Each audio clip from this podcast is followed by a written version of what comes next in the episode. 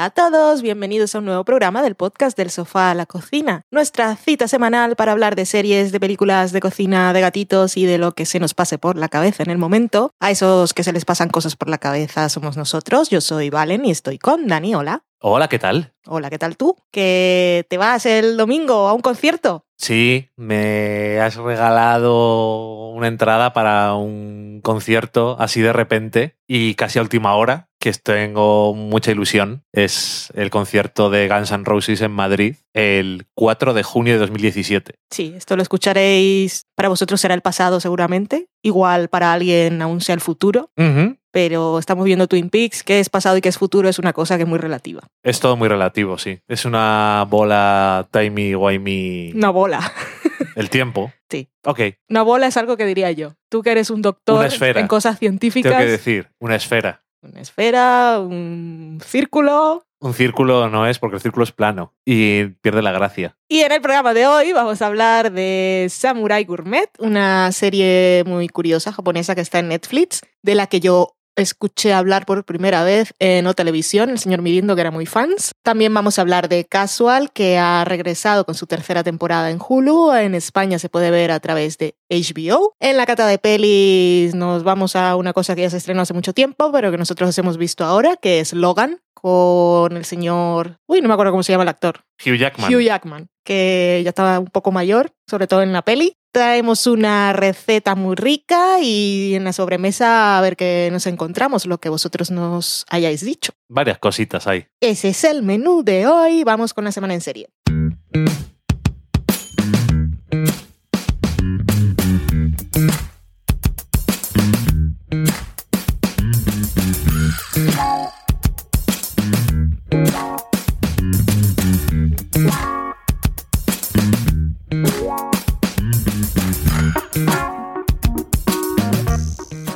primera serie que os traemos es Samurai Gourmet.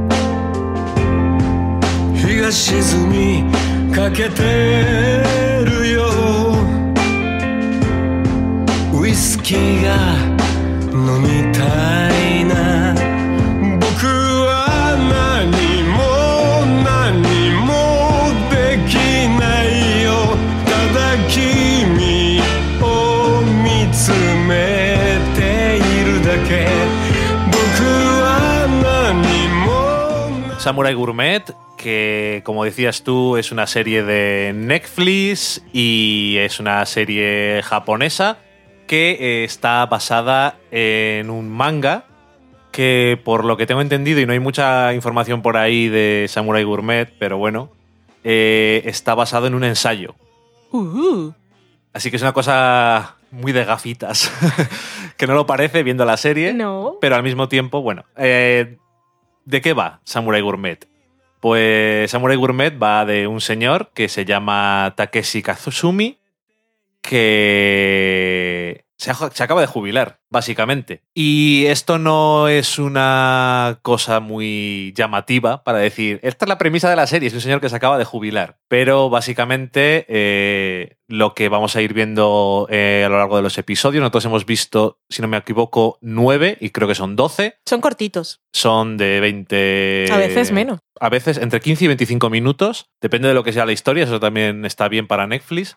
Eh, como se acaba de jubilar, pues tiene mucho tiempo libre y no sabe muy bien qué hacer con él, pero digamos que redescubre su amor por la comida y por probar cosas nuevas y por comer cosas que también le traen recuerdos de otras cosas en su vida. ¿Y por qué se llama Samurai Gourmet? Porque un poco como simbolismo de la situación en la que está este señor, que ha estado trabajando durante muchos años, como ponen los subtítulos en castellano, ha perdido su consideración de directivo, que casi me muero. Em, pues no sabe muy bien qué hacer con su tiempo, no se atreve a hacer cosas y también está un poco dentro de las rígidas normas de conducta japonesas y tradiciones. Entonces, el samurái es literalmente un samurái de Allende los tiempos japoneses en que él se imagina y que él se imagina qué haría en situaciones en las que él se encuentra. Que este samurái siempre hace las cosas que él no se atreve a hacer. Porque básicamente el samurái este pues es un... Mapache. Es un tirao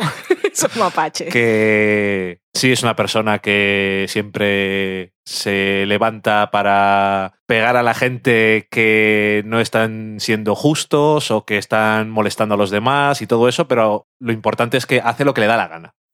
Y come Cuando le da la gana. Cuando le da la gana. Eh, se pone a beber a mediodía y dice, ahora tengo sueño, pues me quedo a dormir aquí en la cuneta y ya mañana haré otra cosa. Y a través de estas visiones que tiene, que pone unas caras el pobre hombre de sorpresa y que no es en plan una imaginación, sino que da la sensación de que realmente se lo está, lo está viendo en ese momento. Yo diría que ya va al médico en un episodio, pero creo que le tendrían que mirar bien.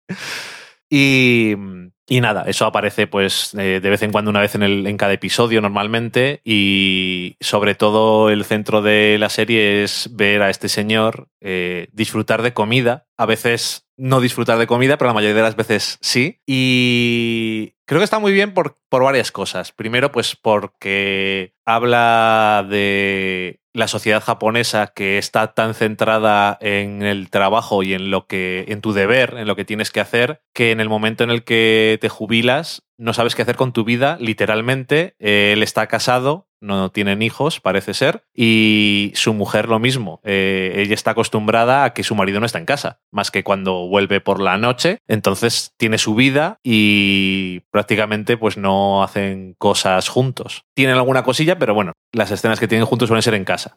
Y entonces eso, eh, se encuentra completamente perdido. Y en el- sobre todo se ven los primeros episodios que es como, creo que empieza la, la serie que él se levanta porque no ha sonado la alarma y se empieza a vestir rápido porque llega tarde de trabajar y se ve, ve a su mujer y dice, si no tienes que ir a ningún sitio, que ya no tienes trabajo. Y entonces eso, no sabe qué hacer, se pone a andar por la ciudad. A deambular. a deambular, básicamente, pues como un samurái sin, sin amo. Y incluso lo de, por ejemplo, voy a tomarme una cerveza, pero beber a estas horas por la mañana, o si tengo que trabajar al día siguiente, y luego dice, ay, es que no tengo que trabajar, se me había olvidado ya, puedo hacer lo que me dé la gana. Y entonces es un poco ir viendo cómo se va soltando, cómo se va atreviendo a hacer más cosas que son cosas que son una tontería. Y también como tiene mucho monólogo interior, pues ver las tonterías que son sus problemas, básicamente. Que si lleva unas gafas de sol y no se las ha quitado cuando ha entrado a un restaurante, o qué van a pensar de él si en un sitio de comprar unas croquettes solamente compra una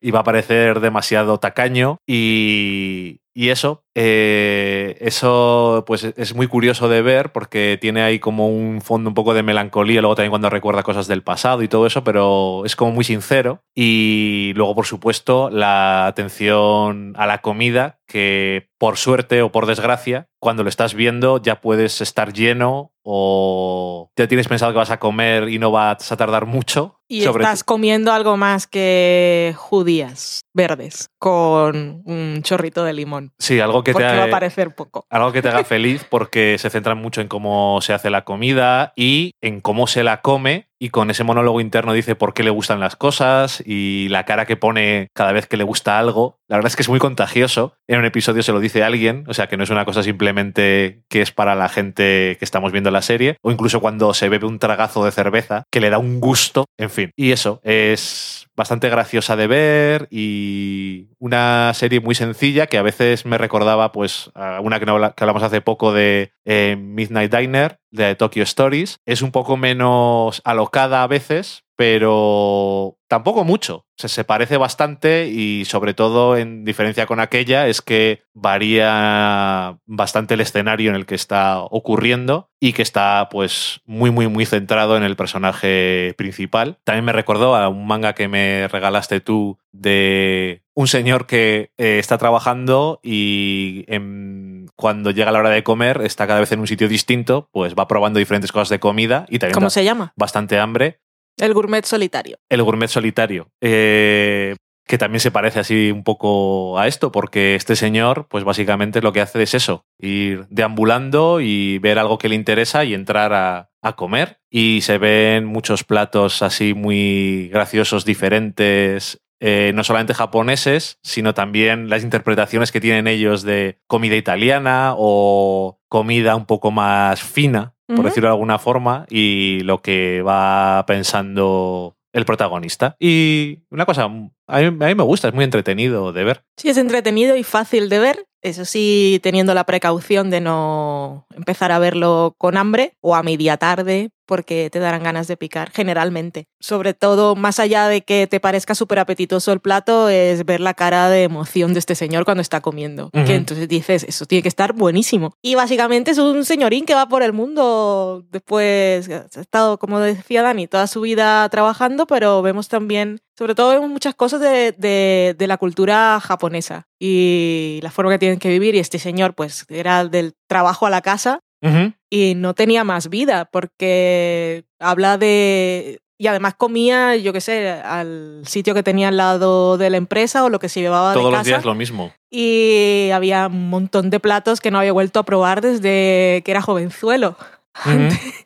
Y eso, eso es muy curioso. Pero sobre todo es cuando empieza, te ríes un poco, pues piensas también en la cultura española, que la gente aquí se toma el carajillo igual por la mañana. Pero si, si sales a comer, incluso con gente del trabajo, aquí nadie tiene esa cosa de, de entereza, sobre todo de discreción, de, uy, no me voy a tomar una copa de vino o una cerveza porque quedo fatal. Todo lo Entonces, contrario. De hecho, muchas veces si alguien dice, no, yo quiero agua, es como... Sí.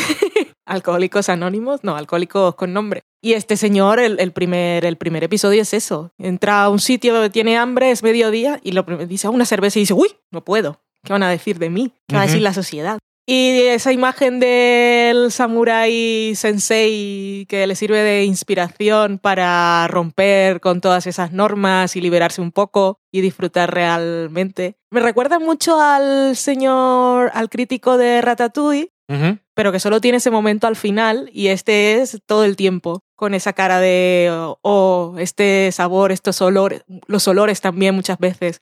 ¿A qué huele? Cuando va pasando por la calle esa que hay mercadillos y tal, dice un olor, oh, las croquettes. Y su fascinación por la comida es bastante contagiosa y vemos diferentes sitios, tipos de restaurantes en Japón y en un momento viendo nos preguntamos cómo sería estar allí de turista porque siempre ves la carta y está todo en japonés. Y si igual entras a un sitio y no hablan no hablan inglés y no tienen fotos como en los restaurantes chinos aquí, que puedes decir el plato este, el 14. Ujú. Y precisamente el episodio de después o en ese mismo No, no, eh, aparecen unos turistas y primero te da un poco de miedo, va a ser todo así, pero luego ves que, que igual no. Igual hay suerte y te atienden bien en los sitios pequeñitos que además son los que más llaman la atención. Lo dijiste mientras estábamos viendo un episodio. Y en ese episodio justamente entraron dos eh, que estaban de turistas. Hmm. Y también es, es curioso ver pues la actitud de los diferentes personajes que hay allí ante los extranjeros, que en Japón son muy suyos. Sí, Y pues el cocinero, por ejemplo, no le gustan nada a los turistas, que dice tienen que pedir de beber y que siempre piensa que no se van a gastar suficiente dinero y el protagonista pues intenta ayudarles con el inglés que sabe y todo este tipo de cosas pues bueno, es curioso, ¿no? También el episodio en el que va a cenar con su sobrina, que porque es muy gracioso que esto, esto está ambientado en 2016 o 2017, llámalo X, y el protagonista pues tiene un teléfono de estos de flip que llamo yo, que Sí. tiene la bisagra y se abre, o sea, un teléfono de mierda de hace 10 años. Y dices, pero es que en Japón la gente no usa eso, ¿no? Simplemente es la gente, la gente mayor muy concreta, porque su mujer también tiene un smartphone, pues su mujer es menor. Sí, pero bueno, que quiero decir, eh, y, su, y luego ves ahí a la sobrina cuando están comiendo y se puede hacer las fotos para después ponerlas por ahí y la actitud que tiene ante la vida y bueno, eso también lo que dices tú, lo de las tradiciones y las cosas de la sociedad japonesa que es todo muy,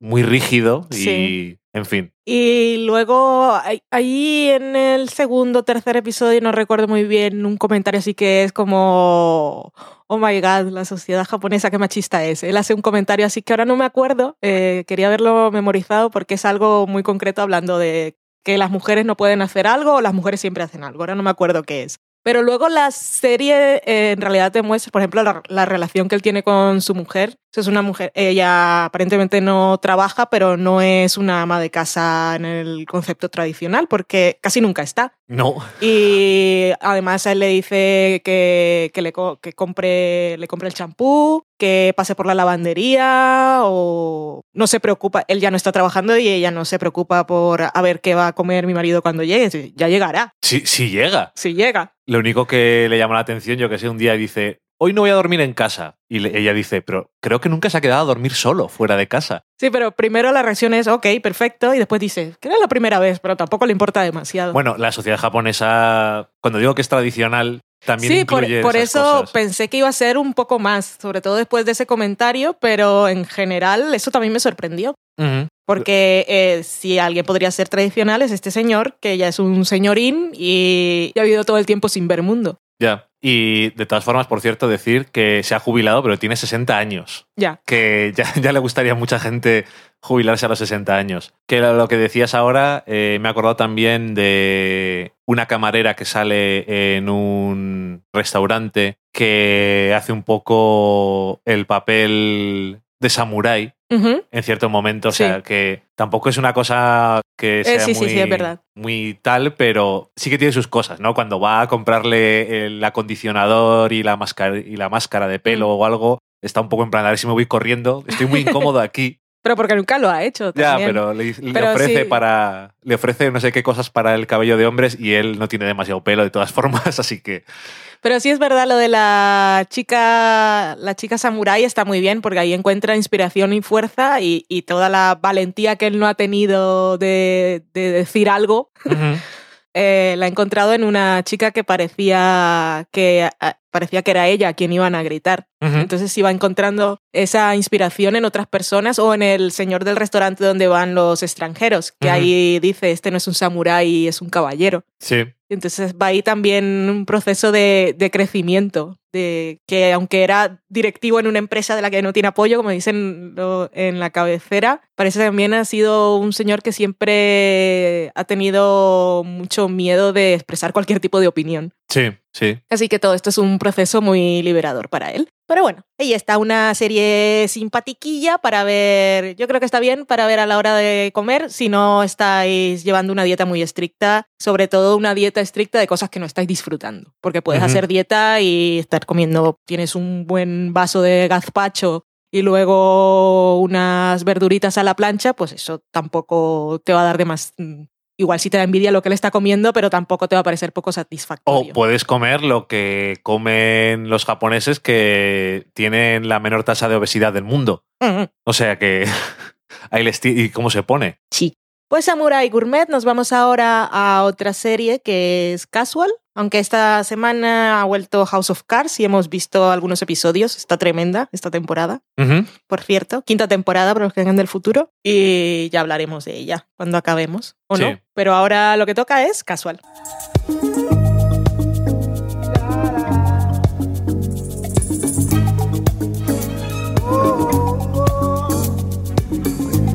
Well, my friends, the time has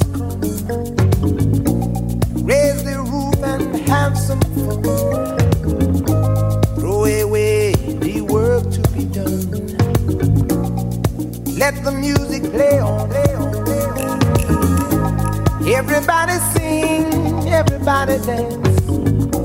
Lose yourself in wild romance. We're going to party, fiesta, forever.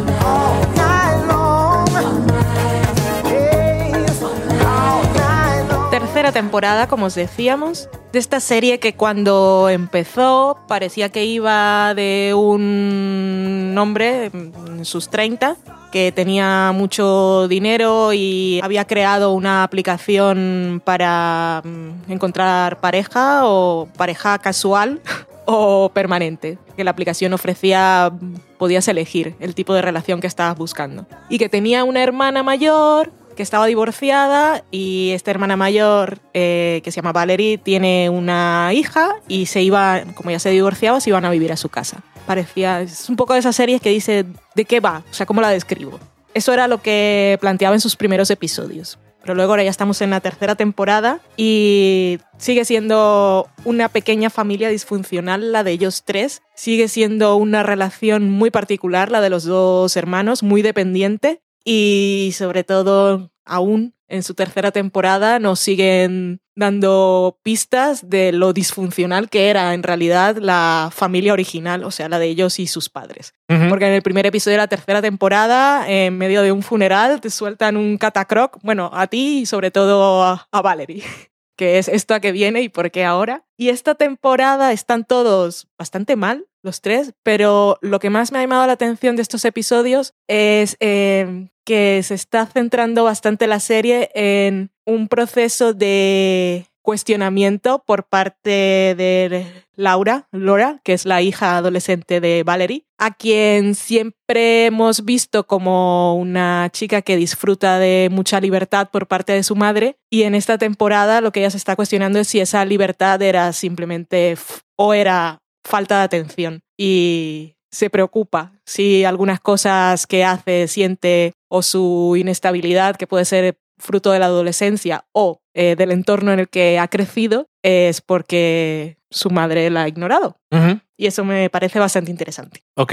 ¿Y qué te parecen las historias que se han ido planteando de los otros dos, de los adultos? Bien, pero las veo más continuación de lo que ya había en la segunda temporada. Me ha gustado mucho el episodio de aventura de ellos dos en su pueblo natal, pero a ellos los veo un poco arrastrando las cosas que hemos visto, pero creo que el personaje que puede tener el viaje más interesante es el de Lora, que ya lo ha tenido, ya ha tenido muchos momentos curiosos en las dos primeras temporadas y una forma de afrontar la vida que es un poco particular y, y lo que me decía yo en aquellos momentos es, a pesar de todo, no, no ha salido mal, o sea, no, es- no está tan mal, pero igual sí. Bueno, yo creo que al final del año pasado ya ella misma también se, se daba cuenta de que a lo mejor del todo bien no, no está. Em, el pueblo que dices es, es el barrio, es Burbank. Sí, Bueno, da igual, porque en Los Ángeles, Mm. que es donde es esto, bueno, como en todas las ciudades grandes, tú vives en el barrio que te toca, como Sí. si eres de Brooklyn. llámalo pueblo, llámalo X. Eh, la verdad es que eh, yo creo que la serie ha ido evolucionando, pero no tanto. Es una extensión muy progresiva de las temáticas y de el gusto que le coges a los personajes y eso, pero que igual que la premisa parecía esa, también yo creo que la, lo mucho que nos gustaba la serie también fue unido a darnos cuenta de que no era de eso, porque al principio nos gustó, pero simplemente nos llamó un poco la atención y, y ya. No es una serie muy conocida, pero No. el año pasado creo que tuvo nominación de Globos de Oro no me acuerdo. a mejor a mejor serie de comedia y yo creo yo creo que se lo merece porque sí que puede tener elementos muy familiares a este tipo de comedias dramedias lo que y todos los sinónimos que sueles decir tú un poco indies pero yo creo que también es bastante única porque las situaciones y los personajes no son los más comunes No, no es lo típico. y no tiene las relaciones entre personajes y situaciones que tampoco más tópicas que te puedes encontrar. Y yo creo que con el paso de los episodios pues vamos viendo evolución, cambio y sobre todo personajes que están intentando descubrir qué hacer con su vida, tanto Valerie como su hija, como su hermano, o sea, todo el mundo. Que por cierto, eh, uno de los mejores momentos de comedia por ahora es cuando llega cuando se va, no, cuando llega, no, cuando se va de la consulta, ella- que es, Ah, sí. ella es psicóloga, y dice, bueno, buen fin de semana. Y le dice su asistente, es lunes. Oh, fuck.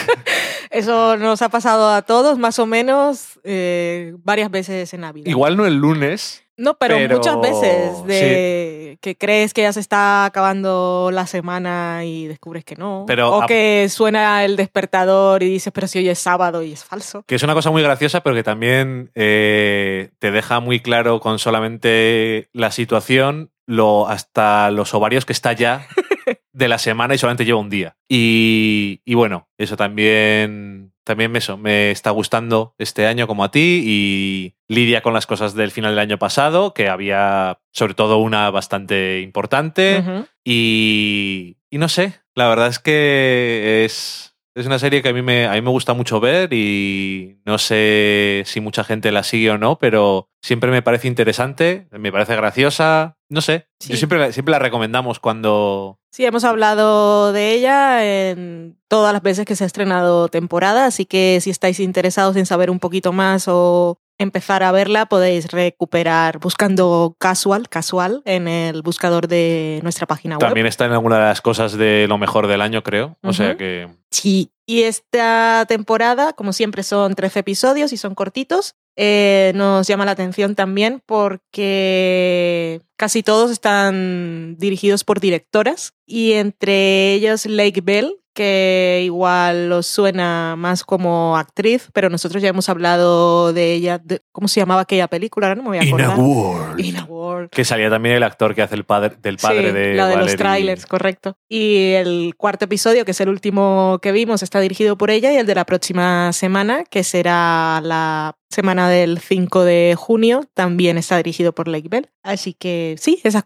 esas cosas nos siguen llamando la atención. Sí, bueno. Y a todos, si no... Seguramente habéis visto a Jessica Chastain en sus maravillosas declaraciones como jurado del Festival de Cannes, diciendo que se siente muy perturbada por la, la visión que, que se ofrece de los personajes femeninos en las películas, en la mayoría de las películas que pudo ver en el festival, que todas estaban dirigidas por hombres. Dijo, aquí pasa algo y no me gusta. Soy Jessica Chastain, adiós. Y apruebo este mensaje. Así que sí, nos siguen sorprendiendo estas cosas. Y enhorabuena, casual. Se acaba la semana en serie, nos vamos a la cata de pelis.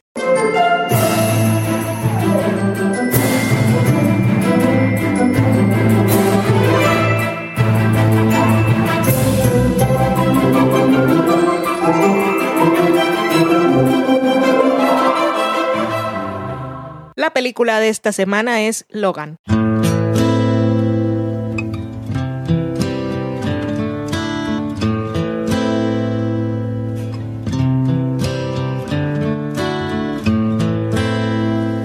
I hurt myself today to see if I still feel. I focus on the pain, the only thing that's real. The needle tears a hole the old familiar sting.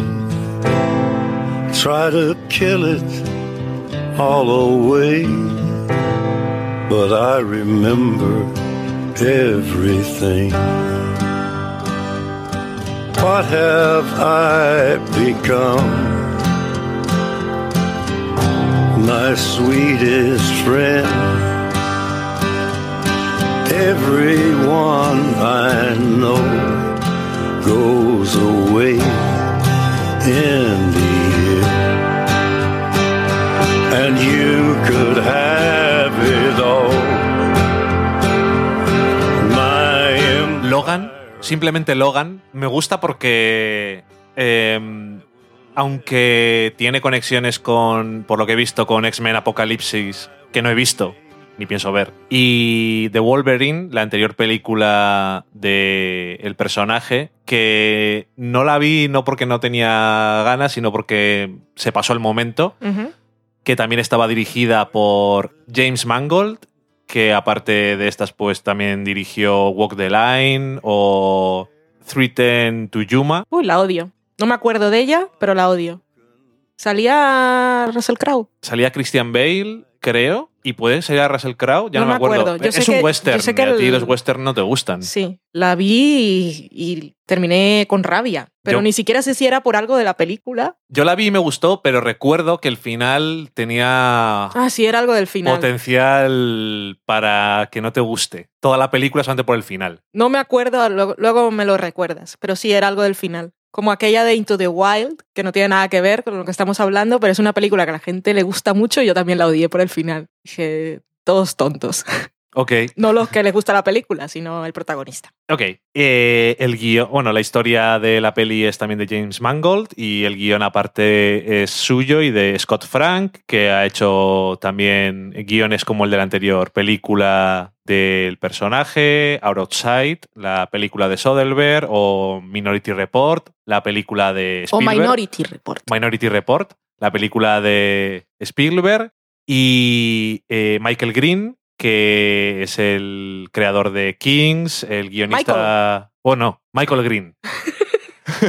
Madre mía, veo que es el MI, no nos gusta en España, a decirlo bien. Igual que digo Minority, es Minority, y Michael, En este caso es Michael. ya, pero es... eh, No, algo nos hace un cortocircuito en el cerebro. Sí, es que alguien en algún momento en la televisión dijo mal el nombre y se va arrastrando. Sí, bueno. Como eh, el Douglas y el Douglas, Sí, ese tipo de cosas. Eh, Michael Green, que es el guionista creador de la serie Kings, que es el guionista de la próxima secuela de Blade Runner, Blade Runner 2049, que eso cuando salga ya veremos a ver qué hacemos porque eh, tanto el protagonista como el director a Valen le gustan mucho, pero a Valen no le gusta nada Blade Runner. No. Entonces, no sé si deberíamos de ver, de buscar por ahí cuál es el mejor de los 14.000 cortes que hay para verla antes y ver eh, después de los años que sea, yo hace que no veo Blade Runner ni me acuerdo, si nos parece diferente o no, o no nos sigue gustando.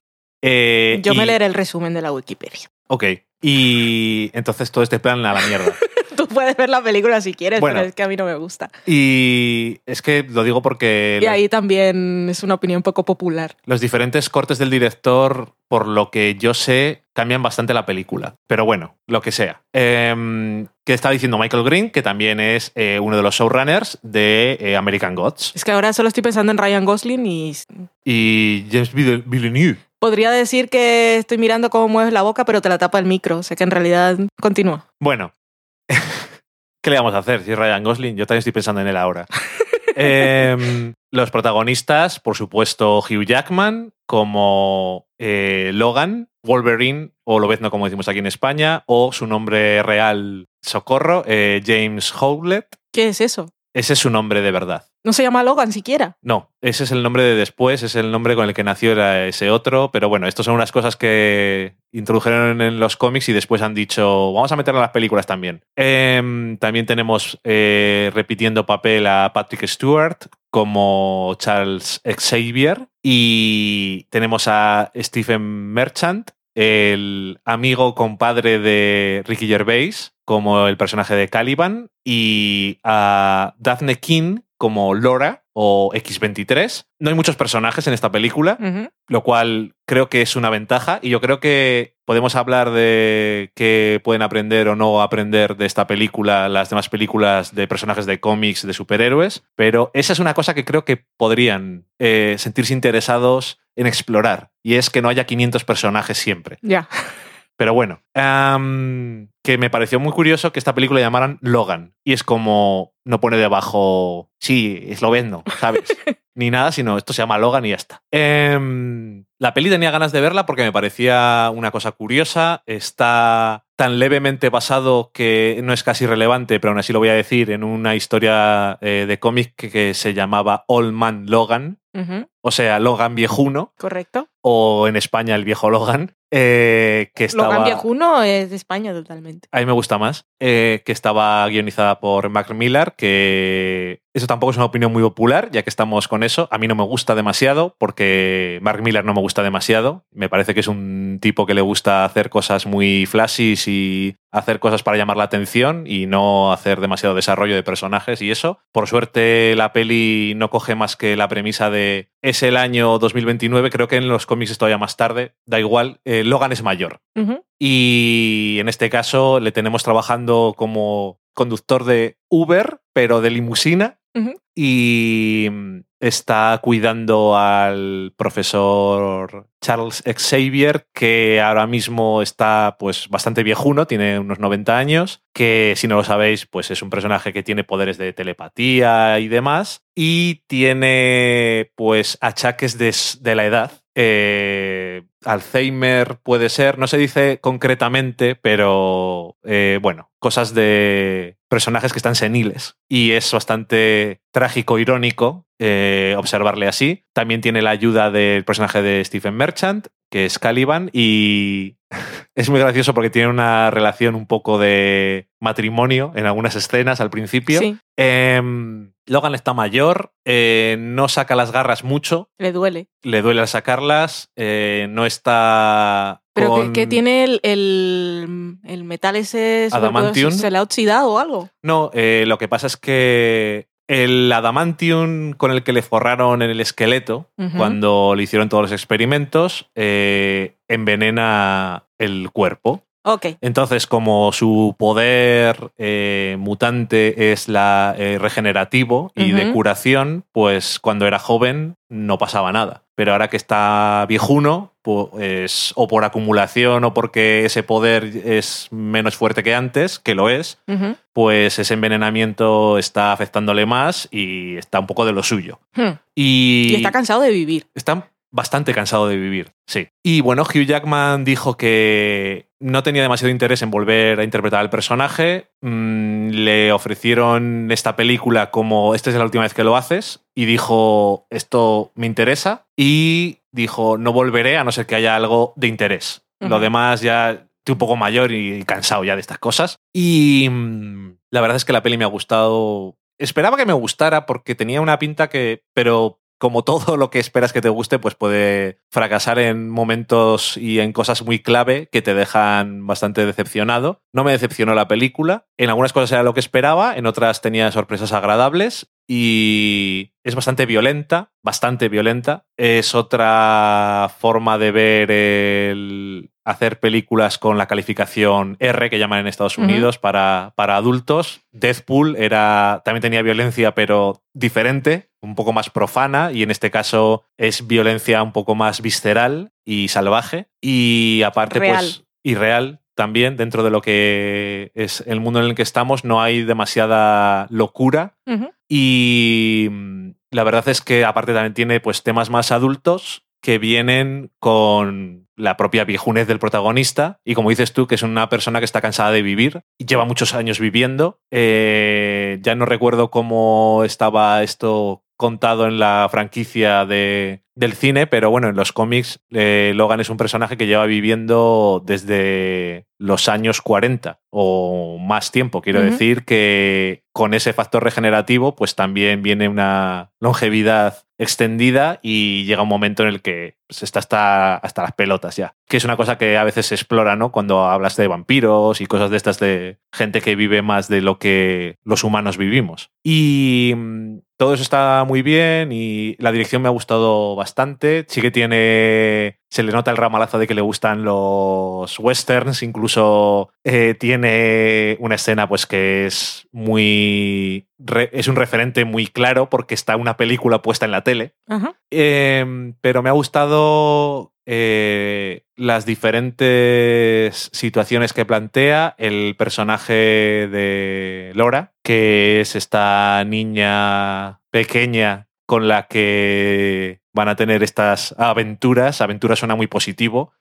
Y me parece que es una buena pareja de personajes para interactuar. La relación que tiene entre ellos se explica en la película y tampoco, o sea, es, es muy obvio y si habéis leído cómics ya lo sabéis todos, pero da igual. Y, y no sé, la verdad es que me, me pareció, me gustó más de lo que pensaba y siendo una película que es más reflexiva, más pausada y igual que los personajes, porque están mayores, no te aburres en ningún momento, ni los momentos de contemplación duran demasiado, ni vienen en momentos que no sirven para nada. Y me llamó la atención porque justo creo que el día anterior habíamos visto Lego Batman, que tenía muchísimas ganas de verla porque me apetecía un montón, pero me decepcionó muchísimo porque a la gente le estaba gustando, pero me pareció que era una... como si te están tirando a la cara cohetes todo el rato. O fichas de Lego. O fichas- piezas, piezas de Lego, las cogen todas y te las tiran. Sí, pero continuamente durante hora y media. Mm. Y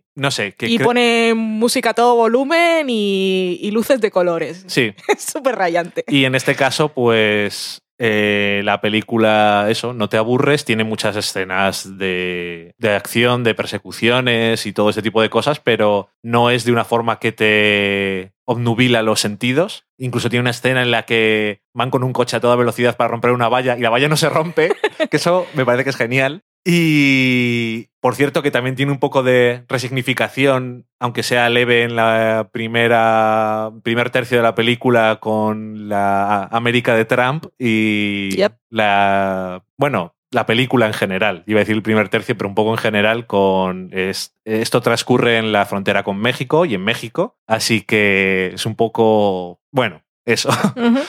No sé, yo la recomiendo bastante. Me ha gustado. A mí también me gustó. Aparte, coge el típico tropo aquel de em, persona que se ha retirado de lo suyo Sí. y de repente se Tiene ve, volver. se ve obligado.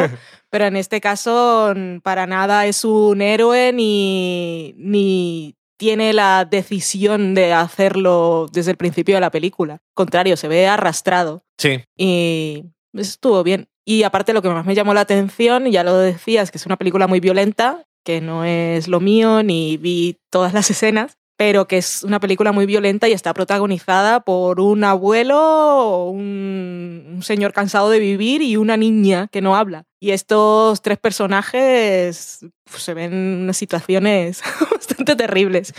Y, y también eso, que, que la niña durante casi toda la película no dice nada. O sea que hay muchas escenas en las que realmente no hay diálogo interacción. Es bastante curiosa. Había visto el tráiler y sí me había parecido que tenía su aquel, pero tampoco la tenía como película que tengo que ver. Y me ha gustado, me ha sorprendido, me ha sorprendido bastante. Guay. Además, la vimos en un momento en el que si no te hubiera gustado, te hubiera aburrido algún momento, te habrías quedado totalmente dormida. Correcto, porque íbamos, teníamos eh, para ese fin de semana una película que yo sí quería ver y tú querías ver una película. Era domingo después de comer y te dije, pon Logan, que no la quiero ver especialmente y si me duermo, que era lo que creía que iba a pasar porque quería hacer la siesta, pues no pasa nada. Y no, me dormí. Sí, O sea, y, que bien. Y eso es muy sello de aprobación de Valen. Sí, porque No tenéis ni idea de lo de... me duermo. Pero vamos, da igual lo que sea. Sí, suele pasar. Y ahora que estabas hablando de lo de la calificación de la película, me acordé de, no quería interrumpir en ese momento para no cortar tu narración, pero quería recordar una escena de Unbreakable Kimmy Schmidt en la que hablaban de la calificación PG. Estaban ahí, se iban a quedar en el funker eh, porque no podían salir por cosas climatológicas y estaban Lilian y su novio eh, de mucho besuqueo y Kimi quería poner unas reglas. Y entonces dijo, esto vamos a, vamos a poner unas normas y una de ellas es que nada puede ser eh, que supere, o sea, tiene que estar aprobado por la, por la calificación PG-13, que es que, y dice Lilian, entonces puede haber topless solo si son escenas violentas. que esa es, esa es la hipocresía de la moralidad Sí. por los censores. Ay, en fin, pues eso. Ahí está. Logan nos ha gustado. Sí. Si la habéis visto, pues nos contáis, si queréis. Ya sabéis que podéis hablar de lo que os apetezca. También podéis hablar de todas las cosas impopulares que hemos dicho. Oh, sí, eso sobre todo. Nos vamos ahora a la cocina.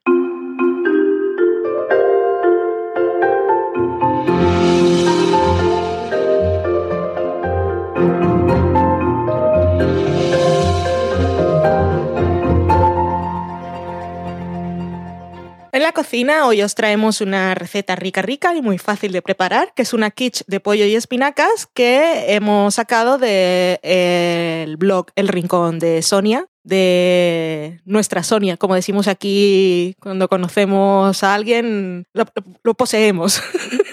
Eh, Sonia Vesta y, y Miguel Pastor, pues un saludo a ambos y enhorabuena por todas vuestras cosas familiares. Sí. Necesitamos para hacer esta quiche un paquete de masa quebrada o brisa, que siempre están en la zona de refrigerados en los supermercados. También vienen las masas congeladas, pero suele ser mejor que esté refrigerado porque si no, no podéis decir en media hora antes de la comida, me apetece una quiche, porque ya no las has descongelado. Y lo de quebrada o brisa depende de la marca, pero al final es la misma masa la que os va a servir para esto, así que adelante. Necesitamos también tres huevos, 200 mililitros de nata, que es un brick de los pequeñitos normales, y un poco de pollo, que pueden ser pechugas, filetes o pues, la parte del pollo que más os guste, sin hueso, o sea, las alitas no valen en este caso. 300 gramos de espinacas, medio calabacín, eh, unos trocitos de queso de cabra, eh, una lámina de papel vegetal, que esta ya suele venir con la masa, así que no hay problema. Y unas judías blancas eh, sin cocinar, que os sirve cualquier tipo de frijoles o es para lo que ponemos encima de la masa cruda cuando la metemos un poco en el horno para que se cocine un poquito y no, no se infle. También valen garbanzos. Eso, que no me salían nombres de cosas. Para prepararlo, precalentamos el horno primero a 180 grados, extendemos bien la masa sobre el recipiente donde vayamos a preparar la quiche. Encima ponemos el papel vegetal y sobre el papel vegetal ponemos el puñado de judías o la legumbre que tengáis para, para tapar la masa mientras, bueno, para hacer peso en la masa mientras la precocéis. Metemos eh, la masa en el horno, la dejamos unos 15 minutos y vamos vigilando un poco para ver cómo se va dorando. Pero como tiene encima el papel y las judías, pues seguramente no se va a quemar con esa parte superior del horno que es muy traicionera, siempre. No sé por qué suele calentar más que la de abajo. Mientras tenemos la masa en el horno, preparamos el relleno de la quiche, empezamos salpimentando el pollo y lo salteamos hasta que esté doradito. Lo mejor es que trocemos la pieza que hayamos elegido en trozos pequeños o en tiritas. Luego eh, cortamos también el calabacín y las espinacas. Mezclamos los tres ingredientes, reservamos. En otro bol batimos los cuatro huevos y los mezclamos con la nata. Añadimos a este bol de huevos y nata el resto de ingredientes y también el queso de cabra que tenemos en trocitos. Sacamos la masa del horno y quitamos el papel y las legumbres que, crudas que hemos puesto. Echamos el relleno y lo ponemos ahora a temperatura de 200 grados y lo dejamos unos 20-25 minutos. Pinchamos con un palillo para hacer la prueba de la cocción como si fuera un pastel o una tarta. Y si sale limpio, ya nuestra quiche está lista para comer y disfrutar. Y esa es la receta que os dejamos hoy. Nos vamos ahora a la sobremesa.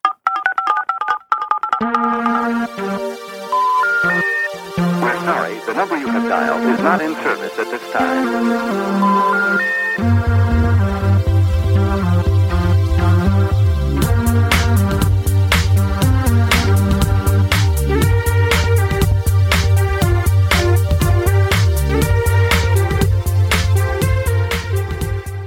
Y después de rayaros con nuestros comentarios sobre lo que hemos hecho la semana, que esto es como cuando vas a visitar a, a unos recién casados que vuelven de la luna de miel y tenéis que aguantar todas las fotos. Esto es lo que hemos hecho. Las diapositivas. Sí. Bueno, eso antes. Ahora un PowerPoint te pueden hacer. Oh, pasas, haces la conexión del móvil con la tele y ya está. Eso es mejor lo que hace mi hermano, que cuando va a un sitio de vacaciones te pasa las imágenes y más o menos tardas en ver 200 fotos 10 minutos. Rapidito, tin, tin, tin, tin, tin, tin, tin, adiós, ya está. Hemos, hemos cumplido todos. Yo he cumplido con enseñarlas y vosotros habéis aguantado, pero lo hemos reducido al máximo.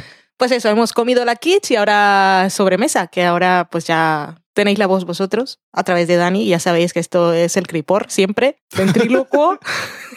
A ti que no te gustan los ventrílocuos. no me gusta nada de eso, ni marionetas, todo me parece creepy. Madre mía. Em, pues empiezo con Twitter, donde tengo a Maitechu, que es Mari Margolis, que dice: Hey, os acabo de dejar una parrafada sobre Isle of Dick en el blog. Sorry. No, y sorry. Luego la, Sorry, but no sorry. luego la leemos. Sí. Daniel Mainé había preparado algunas cosillas, eh, recetas variadas de cosas que os hemos dicho en el podcast o en alguno de nuestros libros. Y empezaba, he seguido la receta que explicasteis hace unas semanas de panacota, de directo al paladar, y aquí está el resultado. Tenía buena pinta, aunque decía, les he añadido unas frambuesas y el caramelo para decorar, aunque por algún motivo me ha salido con una textura blanda, pero un pelín más espeso que un flan. Pero estaba muy rico. Gracias por la receta. Creo que por la descripción se parece bastante a lo que es una panacota. Sí, también decía que aunque con algunas modificaciones, porque tenía miedo a las espinas y tocaba improvisar un poco, usó nuestro libro de cocina de series de televisión, el ahora mismo descatalogado del sofá a la cocina, para hacer eh, crujientes tacos de pescado. Pronto, más recetas del libro. Qué bien. Sí. Jennifer, que es Jenny Jenny 19, con dos Ns y Js, decía bagels hechos. Y había hecho la receta que sale en nuestro libro, el de la comida de Friends. Qué envidia. Eso sí que. Eso y los pretzels es una cosa que quiero volver a hacer, pero me da pereza. Te da pereza porque la masa hay que hacerle cosas. Sí, y luego estás ahí esperando y si te has equivocado y no sube, da mucha rabia. Alex Guzmán Cano, que es Marvin Guzmán, decía, final de los 100. Una pena jugar con una idea tan radical y al final no atreverse, pero acepto la tensión. ¿Os ha gustado del sofá a la cocina? Me ha gustado mucho. ¿Te ha gustado? Me ha gustado mucho. Yo creo que eh, juega con una idea radical, la abandona y entonces usa otra idea radical. Sí, más radical aún. Y con ese final además se ve muy claramente algunas de las cosas ya del año siguiente, pero hay un montón de incógnitas. Yo creo que mucho más que en otros episodios. O sea, que en otros episodios finales de temporada. Sí, y también me ha gustado que ha hecho un poco eh, reencontrarse. Iba a decir un reencontramiento, pero ¿cómo, cómo diría eso? Pero Un reencuentro. deja de decir estas cosas, deja de decir estas cosas porque luego eh, lo- los apunta gente en libretas. ya. Hola, Lady Paloma. No, un reencuentro. He hecho como un reencuentro circular con el punto de partida de la primera temporada, en donde todos los personajes están en un lugar diferente. Y podrías decir, ah, va a volver al principio. No, porque lo ciencia hace algo es quemar trama locamente y nunca repetirse. Así que ahora los conflictos serán otros. Ujú. Y, y las cosas por las que se preocupa cada personaje, pues también. Sí, desde luego. Diego Cortezón, que es Cortebing, nos mandaba una imagen eh, que decía, esta era la revista de cabecera para saber cosas de la tele en los 80 y 90, es la portada de Tele Indiscreta. Lo de Teleindiscreta es, es- Hola, somos una revista de spoilers. En aquella época estaban permitidos y eran necesarios, porque es que era verdad. Si Ajá. no le avisabas a la gente que iba a ser un episodio de vida o muerte, pues igual se lo perdían. Y lo que Eso les es. interesaba era que lo vieran. Exactamente. Ahora la gente quiere ver los episodios no sabiendo antes si es un episodio que tiene algo. No.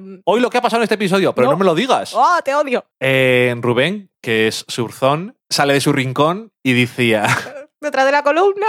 decía, el pan de Frodo es lembas. Eso era lo que no te salía. Sí, estuve cerca, pero no. ¿Pero Eh, lembas es el, el nombre del plato o es el cereal del que están hechos los panes en aquella época? Ahora ya me has dejado mal, porque yo, a mí me suena oír o leer pan de lembas. Entonces sería el material El material. del que está hecho el pan, pero no lo sé. Ahora mismo no me acuerdo. Pues igual sale de la columna otra vez y nos responde la próxima semana. A ver, decía Don Groucho de Unbreakable, me bajé en la segunda temporada. No era su momento de visionado. La rescataré algún día porque Titus lo merece. Esto tiene opiniones bastante dispares que vamos a leer después. Y Sí. por cierto, así en general que yo he visto por ahí, a la gente... Hay gente que se bajó de la serie en la segunda temporada y volvía a ver eso que dijiste tú de normalilla o poco destacable y cosas así. Yo digo, bueno, no sé. Mm. Espero que no vierais dos hombres y medio. Paloma, que es Lady Paloma, decía, buenos días chicos, estoy escuchando el 27, el anterior programa, y luego nos hace unos comentarios, pero primero Don Groucho nos decía, primero nos mandaba una imagen de un gato con un alien dentro, que era muy creepy, y decía, jeje, igual se inspiraron en la mano del Aye Aye, madre mía qué feo, los que tenemos gato tenemos al extraterrestre en casa. Sí, siempre nos están observando. Parece que te miran fijamente y están transmitiendo datos al espacio exterior. Puede ser, porque a mí desde luego no. no. Eh, y aquí estaba eh, Lady Paloma que decía, pero hipnotización me parece tan cierto, suena bien, por lo menos a mí, que hablo más portuñol que español. Portuñol está, Wayne. Está güey. Madre mía. Eh, bueno, que luego ya lo escucharía, pero sí que existe la palabra. Él también decía, aún no he visto el regreso de Twin Peaks ni de Kimi, pero estoy seguro de que me va a gustar. Pero he visto Get Out. En portugués era ¡Corra! Eso está bien. Por lo menos es mejor traducción. Y decía, no me ha gustado mucho. Cuando vi el tráiler me encantó. Me pareció una trama fantástica. Como me gustan las pelis de terror, estaba esperando mucho. Pero cuando la vi, por Dios, la peli tiene sí escenas muy bien hechas, pero para mí ellas no han superado el mal rollo de la misma. El tema social, el uso de la hipnosis, aquella ciudad con aire de New Orleans, que siempre me pasa algo de misterioso y brujería y cosas así, me parecieron fantástico, pero al final no fue suficiente para mí. Y aquel final, va, fatal. Y se reía. Y, bueno, que por cierto ya os dijimos que hay varios finales. A lo mejor alguno de los otros te hubiera gustado más. Sí. Y otro punto que no me ha gustado fueron las escenas de humor con el amigo de Chris. Particularmente no me gusta que se mezclen las cosas. O una película es de terror o es una comedia. No los dos juntos, porfa. Si no, me queda algo como, no sé, Scary Movie, que es horrible. Pero cuando veo una película de terror, quiero quedarme nerviosa, con miedo y ansiosa. Y si pones algo que me hace reír, algo que rompe. Y no siento más que decepción. Es una película que, que ha generado opiniones diversas entre los espectadores. Primero porque venía con mucho hype, que sigue siendo un mal endémico de nuestra sociedad actual, que parece que afecta mucho la experiencia de visionado de las personas. Y a mí lo que más me funciona de Get Out es que no es la típica película de terror de las que me molan a mí. A mí las películas de terror que me gustan son las de posesiones y cosas así, que ma- maldad profunda, pero el miedo de Get Out es que es ser conscientes de que es una situación sin los límites llevados al extremo que se presentan en esta película, pero que experimentan y ciertas personas hoy en día. Y eso, eso es lo chungo. Ya. El tema de la comedia con el, el amigo del protagonista, creo que es un poco. Es un poco también comentario porque a veces parece como el que está viendo la película en una peli de terror sí. y dice, pero vete, no sé qué, están haciendo no sé cuál. Que te vayas, pírate, no Pírate. déjame salir. Si lo tenían fácil aquí, pírate, Ya te digo. Pero eso sí que sonaba comedia. que te pires. Mucho Eh, gusto, chepa ya. Eso lo dices tú solamente. Eso lo decía mi loro. Ya, pero Gregory. bueno, ahora mismo lo dices tú. Hmm. Eh, y Lady Paloma decía, Dani y Valen sobrevivan ahora teniendo que leer 12 tweets escritos en portuñol. Yo los felicito por ese logro. Portuñol nos gusta. Y todavía volví a decir, eh, sí, hablaba de la historia interminable, cuando habías leído Ah, tú lo de historia sin fin. Es que en portugués se quedó en a historias en fin. Por cierto, me dijo mi hermana Sara por WhatsApp que ella creía que yo sí había visto Historia sin fin, que es como se llama allí, porque ella la vio y no cree que la haya visto sola. Y luego dijo, igual es una de esas cosas que si has visto no te acuerdas, porque no te importó demasiado. Puede ser. Entonces ella no podía asegurar que sí la había visto y yo no puedo asegurar que no la haya visto, porque podría haber pasado por mi vida así como una hoja que se cae del árbol. Interesante metáfora. Eh, y Paloma decía, siempre me quedo muy sorprendida cuando Valen dice que no ha visto alguna de esas pelis clásicas de los 80 y de los 90. Es increíble. Hmm. Lo- el- bueno, sí, I guess. Sí, sí. Eh, luego, por cierto, también decía, Dani, buscando la palabra hipnotización, simplemente me muero de risa con ustedes. Eh, luego ya hemos sacado la nueva votación para la próxima sesión de Valen no ha visto, que en principio la haremos el comentario la próxima semana. Eh, podéis entrar en Twitter, también está en Facebook puesto, y es para votar entre dos películas, que son Ghostbusters, eh, Los cazafantasmas, o Gremlins, ambas del 84, y ambas películas de, bueno, ambas películas de terror, ambas películas sobrenaturales, y está ahí la cosa muy justa. O sea que si tenéis una preferencia por una, yo no voy a decir cuál pensaba que iba a ganar, pero está la cosa justita. Os Están vo- votando más que la otra vez, creo. Os voy a hacer un comentario a todos los que estáis votando Gremlins, que sé que lo hacéis con muy buena intención y porque os ha gustado la película y porque os mola mucho Gizmo, que ya me ha aprendido el nombre porque lo ponéis en todos los tweets. Espero que a Gizmo no le pase nada, porque Gizmo es muy mono y parece un gatete. Bueno, em, ahora voy con esos tweets. Eh, Antonio Araez, que es el tercer miope, decía na na na na na na na na na na na na na na na na Batman. Gremlins. Gremlins. Eh, no ¿Cómo podré- sabes que tenía esa música? Porque todo na na na na es siempre... No sé, Batman. yo lo he interpretado así. Ok. Eh, y porque luego la siguiente palabra es solamente una palabra con símbolo de, De ex- Batman. exclamación al final, entonces me suena así. Eh, dice, no podré escuchar el podcast, no podría soportar una mala crítica. Eh, Pues avisaremos si me ha gustado o no cuando Sí. lo publiquemos. eh, Marta, que es condesa de día, decía, Gremlins, por supuesto, la mejor película navideña de todos los tiempos. ¿Está ambientada en Navidad o...? Sí. Ok. Eh, pero bueno, que luego lo comenta alguien más, luego lo digo. Ezequiel Merino, que es Merino Cabrera, decía, aunque todos hemos querido tener un Mogwai, que no un Gremlin, cazafantasmas. ¿Eh? Cazafantasmas me la sé de memoria literalmente. ¿Pero qué es lo otro? Es la. Igual que Loki es un gato, Ajá. Gizmo es un Mogwai. Ah, ok. Eh, Paloma votaba por Gremlins y te da un besito. Me ha gustado mucho la explicación para niños que me has hecho. Bueno, pero. Que esto es una. eh, Parece una chorrada, pero. es una cosa que siempre me ha parecido interesante. Cuando te crees que sabes de algo, intenta explicarlo de una forma muy básica a alguien que no sabe nada de eso. Si no lo sabes explicar bien, es que no lo entiendes del todo. Ujú. No es este caso porque no tiene ningún tipo de complejidad, pero. Whatever. No, era, no intentaba ser condescendiente, Ok, sino rápido y, y directo, porque ya sabes que si no, se me va. Correcto. Eh, Maitechu decía, en esta ocasión voto por el muñequito, solo porque el año pasado volví a ver Cazafantasmas después de muchos años y fue un sopor. Yo la verdad es que Espero que no gane entonces. no la he visto hace muchísimo tiempo ninguna de las dos películas. Eh, dos mujeres y un vestido decía, me parece que la gente quiere que Valen vea bichos asquerosos. He votado por Cazafantasmas porque la aprecio. Con todos mis respetos, en Cazafantasmas también hay algún bicho asqueroso, pero bueno, no es lo... No creo que sea una cosa que te vaya a llamar la atención en ese aspecto. Aunque a ti, Ete, te das que te...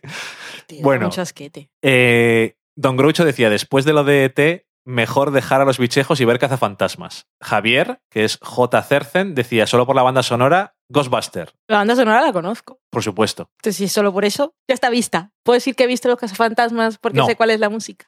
Eh, Pigona, que es Pilar, decía, he votado por Gremlins, aunque creo que ninguna de las dos aguanta el paso del tiempo. Vanessa, que es Van barra baja Gesa, con H y dos S, decía, aunque sea para pillar referencias tipo a este mejor no darle de comer después de medianoche, los Gremlins. Y por Gizmo. Fernando Arriaga, que es Sprocket82, decía, difícil, pero me he sorprendido votando Gremlins. Es uno de mis clásicos navideños junto con La Jungla y Roza, el terror, eso siempre mola. Claro, que lo que decía, que es una película de Navidad, es un poco más que Die Hard o Jungla de Cristal, porque eso es muy literalmente, es que casualmente es Navidad, pero es un poco más, pero es muy circunstancial. Dejémoslo ahí. Aunque Gremlins 2 también es en Navidad, si no recuerdo mal, que es una película completamente diferente que la primera. Y es un poco locura, pero bueno. Eh, Ramiro Hernández, que es Ramiro H. Blanco, decía, para la sección de Valen no ha visto, elijo los cazafantasmas porque aprecio a Valen y sé que si ve la otra tendrá pesadillas. Pero eso no es malo. A ti te gusta lo de tener pesadillas. Sí. A ti el tráiler del remake de It ¡Uh! ¡Socorro! te Ese ha día tuve dado- pesadillas. Ajá, el tráiler solo. Mm. Alana Farra decía, prefiero que veas Jurassic Park.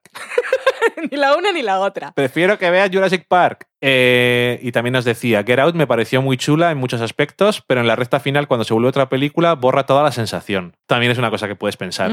Lo que, que es Estrella Lost, con sin E al principio y con Y, decía, Los cazafantasmas es mucho más divertida. Tampoco te tenés que torturar, Valen. Bienvenida también, que no la conocíamos, Sí. no nos ha dicho nunca Hola, nada. ¿qué tal? Daniel Roca eh, nos hacía un comentario de Twin Peaks sobre el gran Wall y Brando y decía que estaba de acuerdo con lo de eh, preocuparse por Lucy. Y decía que gran comentario sobre el regreso de Twin Peaks, estaba muy de acuerdo con todo. Los primeros 25 minutos del tercero fueron orgásmicos. Sí, lo de... Lo que te gustó a ti Sí, tanto. lo de la señora del vestido de rojo, entre otras cosas. Que ya que decimos Daniel Roca y siempre que hablemos de Twin Peaks lo recordamos porque podcast amigo, los archivos de la gente Cooper están haciendo comentario semanal de la tercera temporada de la serie. Rafa Tobar, que es Bodega Ateneo, te decía a ti que era muy interesante el podcast de Twin Peaks. Ahora a ver si me hago con la película. Lo que he visto por ahora de la tercera temporada mola. Me preocupa lo mucho que me gusta David Lynch. Eso puede ser preocupante, sí. Puede ser. Todos los que nos sentimos atraídos. Cristina, que es Ocean Crawls, decía voto por Gremlins porque Gizmo. Y Ojos de Corazones. Maitechu, que es Marimar Golis, y luego también leeremos cosas suyas, nos decía, gran repaso al regreso de Twin Peaks, yo también me lo he pasado en grande con las flipadas y referencias. Me gusta que la tercera parte de Firewalk With Me y del cine de Lynch por extensión, una gozada. Os dije que volví a ver la película veintipico años después, en esta ocasión me encantó. ¡Ay, la juventud!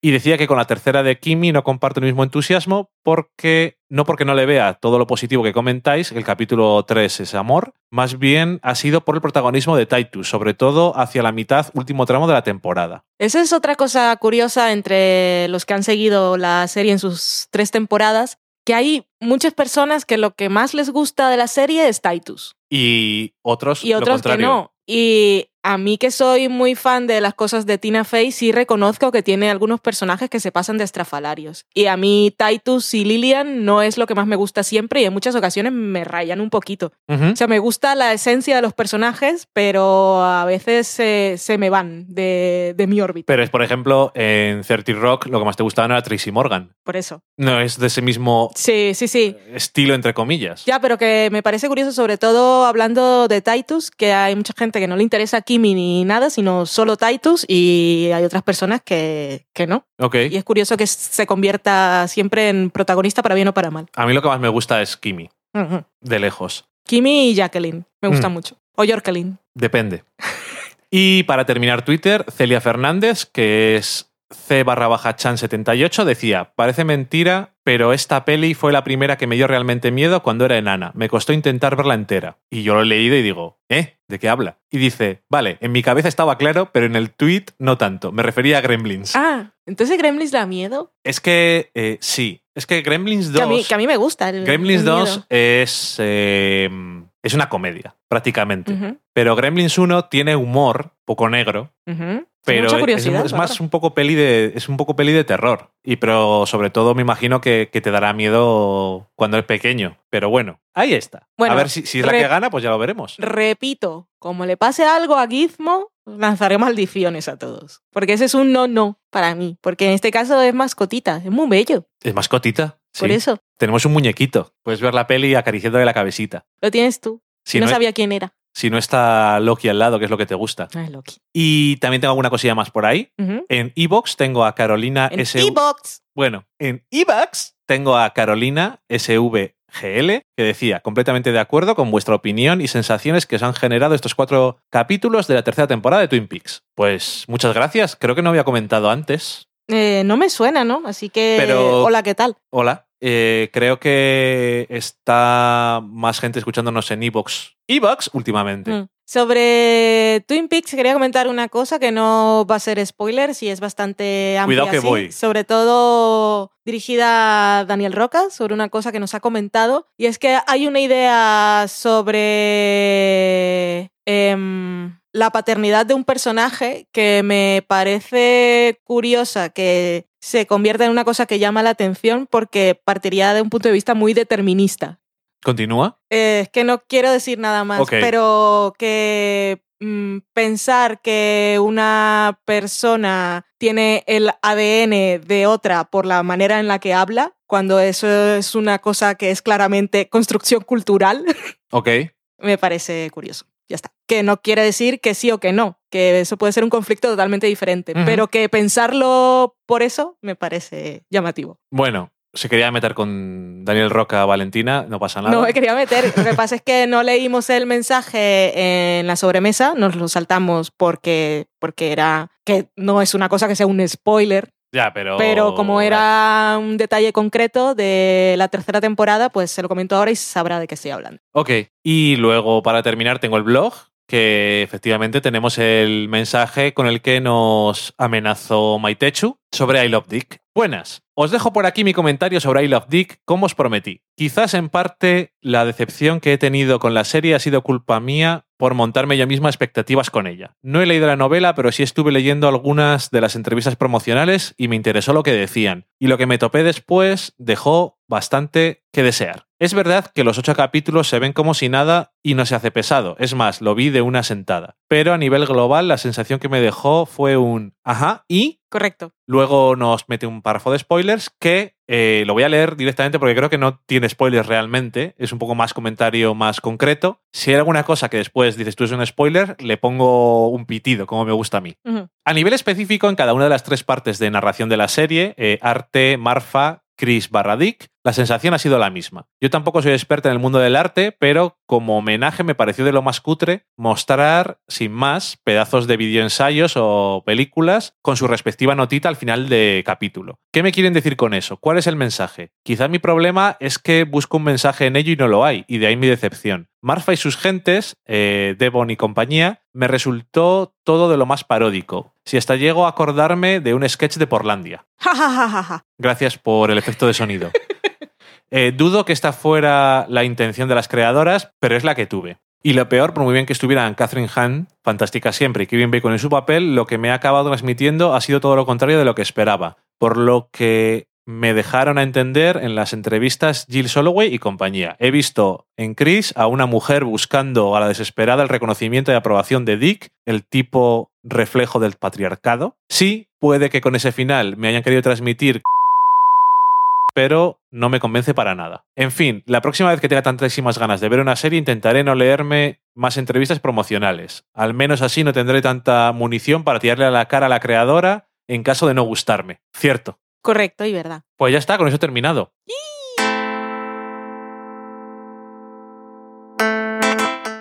¿Los gremlins hablan o hacen ruiditos? No quiere decir que no tengan un lenguaje propio, pero se entiende. Ruidos. Ruiditos. Sí, hace. Es que ya no me acuerdo muy bien, pero creo que hacen. Gruñiditos. Sí. Muy bien. Se ha acabado el programa. Una semana más. Muchísimas gracias por escucharnos, por comentarnos, por decirnos cosas. Eso es lo que más nos gusta. Así que tenemos una cita la próxima vez en la que hablaremos de algo que no sabemos ahora mismo qué. Será una sorpresa para todos. Hace Nada. calor ya en España, ¿eh? Ya empiezas a meterte otra vez con tus temas de. Vamos a hablar del tiempo. Es que hoy he salido de casa. Yo no salgo mucho de casa.